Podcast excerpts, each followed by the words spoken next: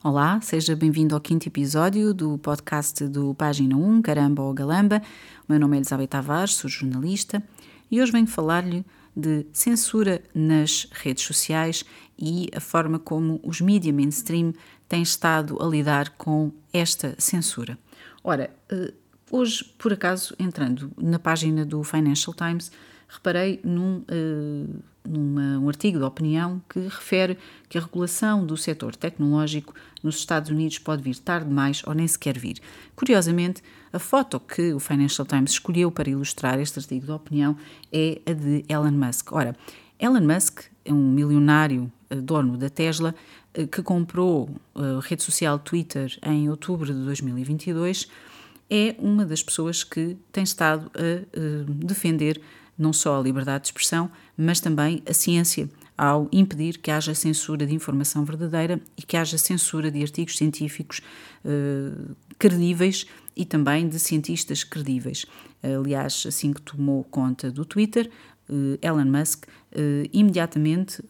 começou a levantar a suspensão de contas de cientistas de topo a nível mundial e também começou a permitir que haja divulgação de informação verdadeira estudos científicos, artigos científicos uh, credíveis, algo que estava censurado no Twitter, como sabemos hoje, graças aos chamados Twitter Files, que têm divulgado informação muito relevante sobre a censura que era aplicada naquela rede social até outubro do ano passado. Ora, notei também, curiosamente, hoje que uh, a versão uh, capa em Portugal, da Correia Internacional, a revista, tem como tema Os grandes milionários são uma ameaça à democracia. Ora, curiosamente, na capa do Correia Internacional não foi escolhida como foto a imagem de Mark Zuckerberg, o líder da Meta, que detém o Facebook e que uh, tem mais de 2 mil milhões de utilizadores daquela rede social, só no caso do Facebook, e, de facto, defende e aplica censura pesada relativamente à informação verdadeira uh, sobre vários temas, uh, condicionando muito a opinião uh, pública e impedindo que uh, cientistas de topo e diversas personalidades, incluindo jornalistas, possam divulgar informação verdadeira, mas que não agrada ao Facebook. Por outro lado, também não, a Correia Internacional também não escolheu a foto de Sundar Pichai, o CEO da Alphabet, do Google, e uma empresa com vários interesses em várias áreas e que também aplica censura, como nós podemos, qualquer utilizador, constatar em diversos, em diversos temas no Google. Também não colocou e não escolheu colocar a imagem de Jeff Bezos, o líder da Amazon. Ora, esta obsessão uh, dos mídias mainstream e esta uh, ideia de perseguir Elon Musk acaba por deixar aqui algumas dúvidas em leitores, nomeadamente os que têm estado a acompanhar a divulgação dos chamados Twitter Files. Ora, Porquê que os mídias mainstream estão neste momento a perseguir Elon Musk? Porquê que têm, têm esta questão, eh, esta oposição face a um milionário que está a permitir a divulgação de informação verdadeira e a terminar a censura que existia no Twitter. Por outro lado, porquê que os mídias mainstreams estão a boicotar, a fazer um boicote grande aos chamados Twitter Files, que estão a divulgar informação relevante, como por exemplo o facto das agências de informação e segurança nos Estados Unidos, por exemplo a CIA ou o FBI, eh, terem estado envolvidos na moderação de conteúdos, incluindo uh, também o Pentágono, uh, promovendo desinformação e até tendo perfis falsos no Twitter. Ou seja, Porquê é que os mídias mainstream boicotam, por um lado, informação relevante que tem estado a ser divulgada pelos Twitter Files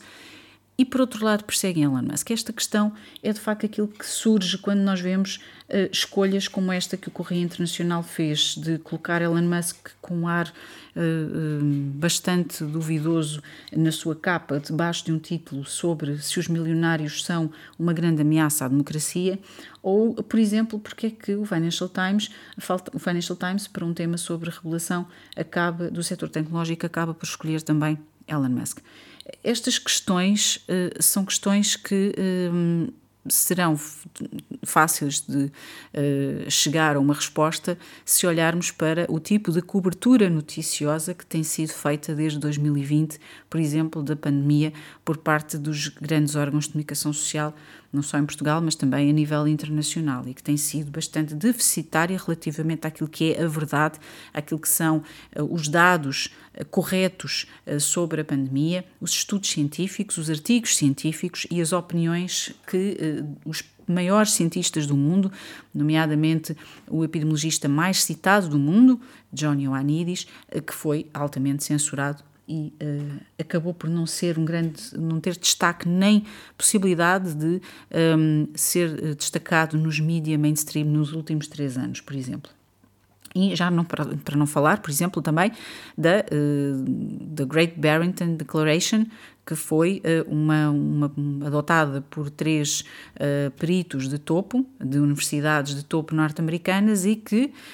um, acabou por ter muitos subscritores e que defendeu desde o, desde o seu início uma gestão da pandemia focada na proteção, sobretudo naqueles que estavam mais em risco e que foi completamente alvo de censura ainda hoje um, em redes sociais, com exceção do Twitter, liderado por Elon Musk. Mas uh, esta, estas questões e esta obsessão por Elon Musk pode ser muito proveitosa uh, para os mídias mainstream no curto prazo, seguindo a lógica que têm seguido nos últimos três anos de um, fazerem tudo igual, serem cópias, seguirem uma moda, seguirem uma estratégia uh, única e uma linha única de pensamento, mas é mais uma machadada na credibilidade dos mídias, parece-me.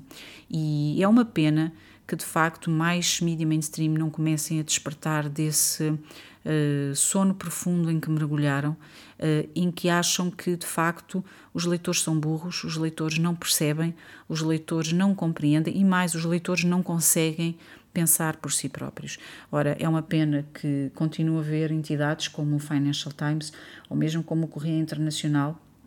adotarem este tipo de uh, estratégias uh, e uh, colocarem Elon Musk de uma forma hum, quase subliminar,